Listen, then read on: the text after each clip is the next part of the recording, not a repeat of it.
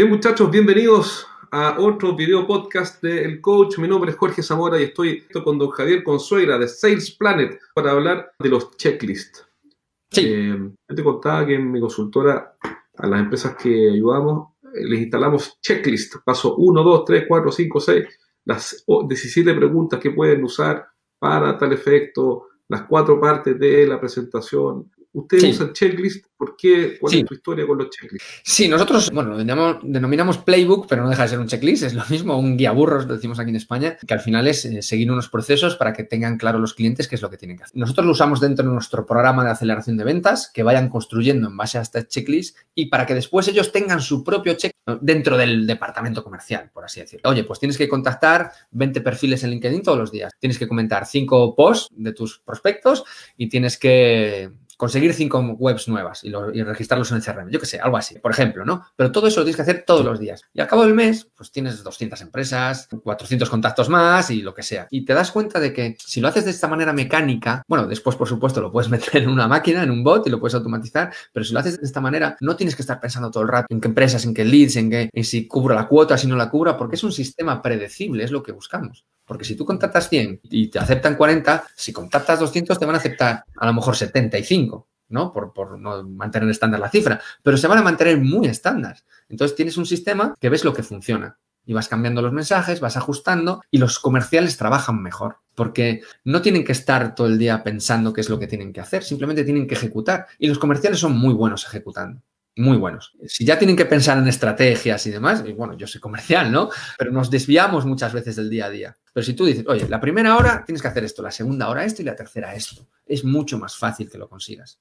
Y, le da paz mental porque le- lo alivias, ya no tiene que reinventar la estrategia todos los días, ¿no? Bueno, es que ese punto del mental, si quieres te hago un pequeño inciso, eh, el mindset del vendedor. El mindset. Es posiblemente la cualidad más importante, más importante que los procesos casi incluso. El tener un sistema y el que tú seas consciente de que de 100 mensajes vas a conseguir 30 gente que te responde, a lo mejor consigues 3 reuniones. Alguien que no sepa esto me- se frustra, ¿no? Y a mí me pasa mucho con mis clientes. Es que me han dado 20 mensajes y no me contesta nadie. Digo, si es que es lo normal. Claro, es lo pero tienes que ser consciente de que esto es así. Entonces, ¿qué podemos hacer ahí? Vas mandando 20, a lo mejor son pocos. Manda 100. Y si de 100 consigues cero, pues está mal.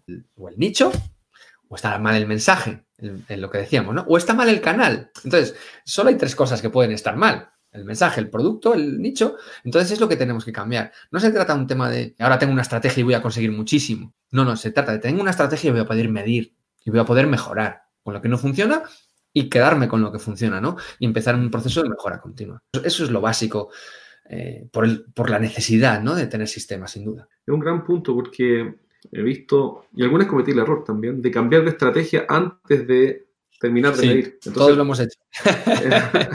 Entonces, por ejemplo, qué sé yo, ya mandas 10 mensajes por inventar algo, nadie contesta, bueno, cambia la estrategia. Claro, no, no, primero tienes que... Sí, sí, yo recomiendo siempre mínimo 100, ¿no? Que al final son tres o cuatro días de trabajo y tal, y, y- y ver, ¿no? Si no contestan o, o por qué no contestan, o investigar el- si es enfocado bien el mensaje, si está la base de datos bien construida, si el mensaje le, le causa algo de interés o si es muy simple, este tipo de cosas, ¿no? Pero, pero independientemente del canal, lo mismo pasaría por teléfono, envío de emails o Facebook, me da igual. O sea, al final lo que tienes que encontrar es el máximo número de respuestas, por supuesto, ¿no?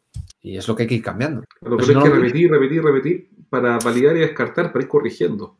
Exacto. Si alguien quisiera contactarte y dice, bueno, Sí. quiero que Javier me ayude con mi empresa. Mi pregunta ya no es cómo te contacta, sino mi pregunta es qué tipo de empresa deberían contactarte, dado que tienes Perfecto. una segmentación muy clara. ¿A quiénes ayudas tú? Sí, nosotros ayudamos sobre todo a empresas que ya tengan clientes, que ya tengan algún cliente. Necesitamos casi impepinablemente algún caso de éxito, porque nosotros lo que buscamos sobre todo es la escalabilidad.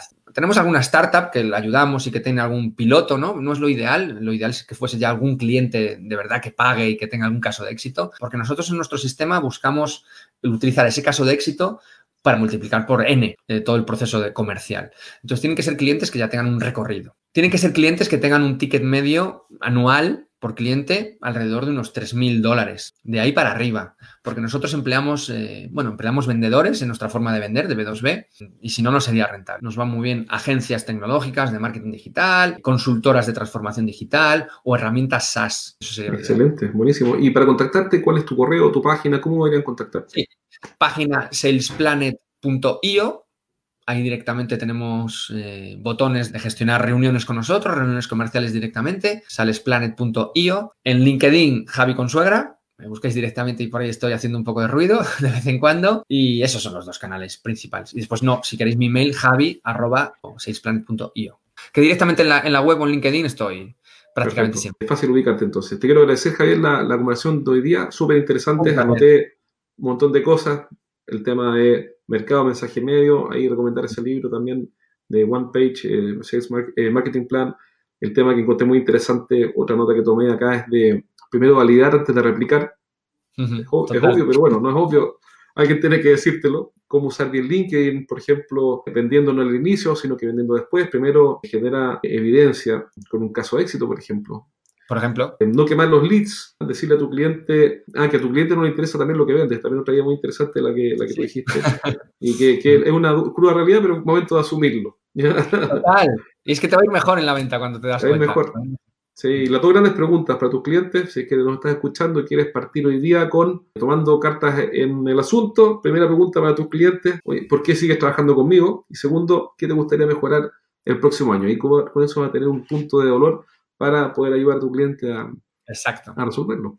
Así que ha sido una súper, súper buena entrevista, muy grato y te agradezco tu tiempo, Javier. Muchísimas, Muchísimas gracias, Jorge. Un placer, un placer. Igualmente. Mucho gusto. Hablamos.